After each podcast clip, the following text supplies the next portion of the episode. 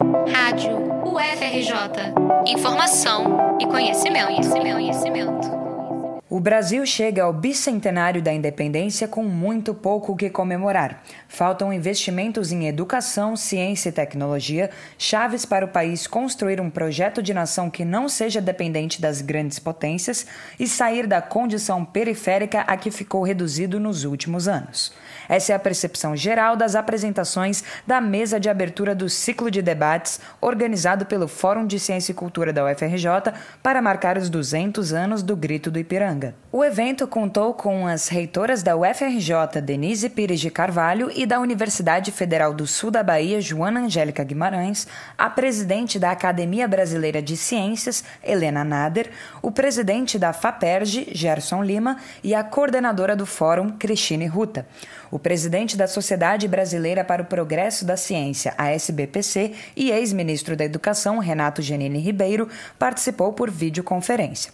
A mediação ficou por conta de Luiz Manuel Fernandes, professor da UFRJ e responsável pela programação do evento. Denise Pires destacou a importância de se retomar os investimentos nas universidades brasileiras. É, uma nação só é verdadeiramente independente se ela for soberana. E não há no mundo exemplo de nação soberana sem universidades fortes, sem investimento nessas universidades, investimento público e investimento em ciência, tecnologia e inovação uma vez que as universidades e o Sistema Nacional de Ciência, Tecnologia e Inovação sejam corretamente financiados, haja o justo investimento, nós podemos falar em independência do Brasil. Antes disso, é um, é um projeto que infelizmente está inacabado. Cristine Ruta, coordenadora do Fórum de Ciência e Cultura, lamentou a falta de recursos para o financiamento nos últimos anos, mas disse que a pesquisa brasileira é de alto nível e, apesar de receber pouco, entrega muito. Durante o ápice da Covid-19, nós vimos o quão importante foram os avanços da ciência e tecnologia. Né? Elas nos, nos protegeram, a gente é, pode comparar com outros países aí que, infelizmente, não tiveram como responder tão prontamente à pandemia, né? Então eu classifico isso como um avanço, sabe? O avanço que nós tivemos na ciência e tecnologia.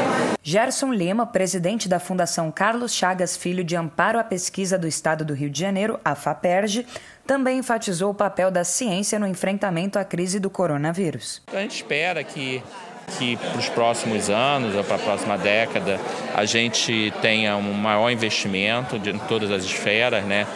desde a nível federal como a nível dos estados, mas também um envolvimento crescente da, do setor privado com investimentos, né? que a gente sabe que em países desenvolvidos dois terços dos recursos que são ah, investidos em P&D, né, em pesquisa e desenvolvimento, vem do setor privado. Então a gente precisa ter esse maior envolvimento no nosso setor para ter produtos com maior valor tecnológico agregado, enfim, que é o que um país só se torna desenvolvido com conhecimento e com essas ações. A reitora da UFSB, Joana Angélica Guimarães, chamou atenção para a importância da criação de políticas afirmativas, como a lei de cotas. Para a professora, a medida representou um movimento importante na construção de um país efetivamente independente, promovendo uma reparação histórica que estava pendente desde o fim da escravidão. Apesar de tardiamente, chegou a lei de cotas que só foi criada 10 anos antes da gente fazer 200 anos, né? Então é muito atraso, mas está aí e é uma lei que foi extremamente importante para as universidades. É, as universidades, ao longo do tempo, foram espaços muito restritos para uma determinada classe da, da, da populacional e hoje você tem uma mudança nessa, nessa na, na composição das nossas instituições. Basta olhar em volta, você sempre vai ver pessoas que nunca estariam nunca estiveram e nem tiveram chances, né? E são filhos daqueles que também não tiveram chances, né? Filhos e netos. Né? Primeira reitora negra da história do país, a pesquisadora defendeu que a ampliação das universidades, mesmo que tardiamente, não só contribui para a difusão dos conhecimentos científicos, mas também exerceu um papel importante ao absorver os saberes de pessoas que foram invisibilizadas ao longo da história do Brasil. A universidade está mais diversa, mas sem recursos ainda falta muito para podermos comemorar efetivamente a independência do Brasil.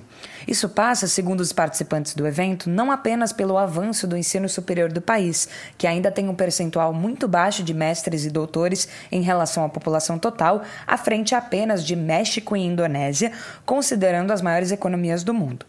É preciso investir também na educação básica, que deveria ser uma carreira de Estado com professores bem remunerados para podermos sonhar com um futuro melhor.